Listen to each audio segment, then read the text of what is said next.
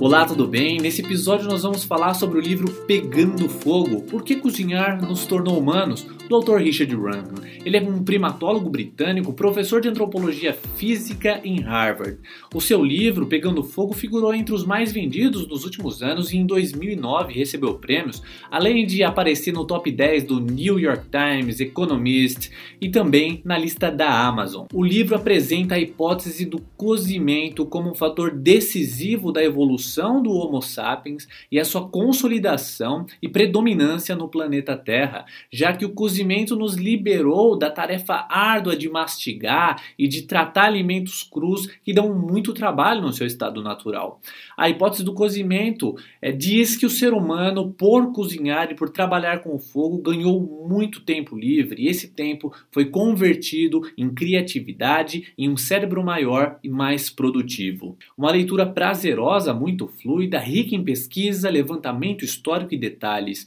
É uma leitura pouco densa, o que não significa que é fácil. Tem alguns termos técnicos, tem algumas necessidades de pesquisa para entender com clareza as ideias do autor, mas é uma obra que vale muito a pena e uma leitura divertida. A hipótese de Richard é que o cozimento nos tornou humanos. Há 1,8 milhão de anos atrás, o Homo erectus dominava a técnica do fogo e o processo de cozimento liberou o tempo e houve também um aproveitamento muito maior de energia vinda dos alimentos. Como diz Richard, nós seres humanos somos os macacos cozinheiros as criaturas da chama. O domínio do fogo é complicado. O processo de domínio pelos nossos ancestrais levou a uma divisão do trabalho, do alimento, a estrutura social e muitos outros fatores a se alterarem radicalmente. É importante frisar que qualquer evento, qualquer estrutura social tem um elo muito importante e, mesmo na modernidade, ele continua com raízes ancestrais que é a comida partilhada independentemente do evento. Seja um casamento, um aniversário, uma confraternização, uma reunião de empresa, sempre há alguma coisa para comer. O ser humano, embora esteja na modernidade, não consegue tirar de si, da sua estrutura, aquilo que foi desenhado ao longo de tantos milhões de anos. A comida é um fator decisivo, sempre reuniu, agrupou seres humanos e foi um fator definidor de hierarquias, de poder e de muitos outros pontos. Tanto que na Nova Guiné, uma mulher e um homem podem ter relações sexuais sem que sejam casados, mas se eles são vistos comendo juntos, isso é um indício que eles são casados e não tem como voltar atrás. A alimentação cozida proporcionou ao Homo sapiens uma vantagem muito grande sobre os outros hominídeos, os seus primos primatas, que é um córtex pré-frontal mais robusto. Temos uma área que nenhum outro hominídeo tem tão vantajosa, que é o córtex pré-frontal, aquilo que nos faz tão humanos. Dentre os hominídeos, o Homo sapiens é o que tem o maior cérebro, tanto que uma a cada cinco refeições vai só para alimentar o nosso cérebro, de tanto que ele cobra. O metabolismo cerebral cobra pelo menos 20% daquilo que a gente come, embora tenha aproximadamente 2,5% da nossa massa corporal. Mas afinal, há uma grande diferença entre pessoas que só comem comidas cruas e comidas cozidas? Segundo muitas pesquisas, existem diferenças gigantes. Há um grupo de pessoas que só comem comida crua. Eles são chamados de crudíveros. A pesquisa alcança esses indivíduos e analisa os déficits que acontecem quando a pessoa tem uma dieta predominantemente crua. A alimentação crudívera fornece pouquíssima energia. Tanto é que a função ovariana nas mulheres sofre um declínio gigantesco nas dietas crudíveras. E não só nas mulheres, há um declínio gigante no apetite sexual dos homens. Porque, segundo a evolução, há necessidade de estoques de energia e de uma boa nutrição para que haja reprodução. Porque essa dieta pouco calórica e carente ativa no nosso organismo o estado de alerta e a reprodução passa a ser impedida pelo nosso sistema. Mas por que, que a comida cozida traz vantagens para o ser humano? Acontece que ao longo da nossa evolução, o nosso intestino diminuiu e o nosso cérebro aumentou. Isso aconteceu justamente por causa do cozimento. E por que que isso aconteceu?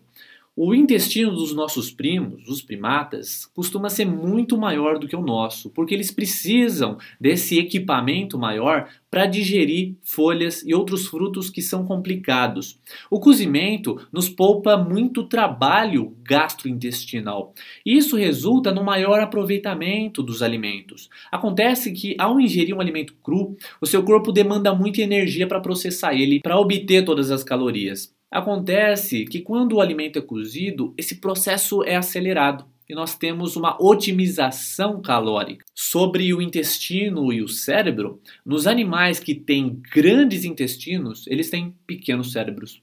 E os que têm grandes cérebros têm pequenos intestinos, que é o caso da nossa espécie. No nosso caso, nós demos sorte nós temos um grande cérebro e um pequeno intestino comparado aos nossos primos. É tão fato que o alimento cozido proporciona maior desenvolvimento é que vacas, salmões e outros animais criados com sementes cozidas e outros alimentos já processados crescem mais rápido, reproduzem com maior eficiência e são mais saudáveis. Só para imaginar um dado, os macacos levam por dia mais ou menos 6 horas trabalhando as mandíbulas eles gastam 6 horas por dia com mastigação.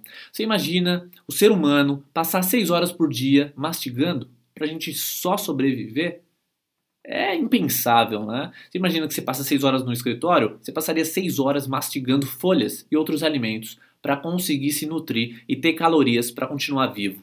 Isso no caso dos macacos, mas os carnívoros que ingerem comida crua, carne crua, também levam muito tempo para digerir.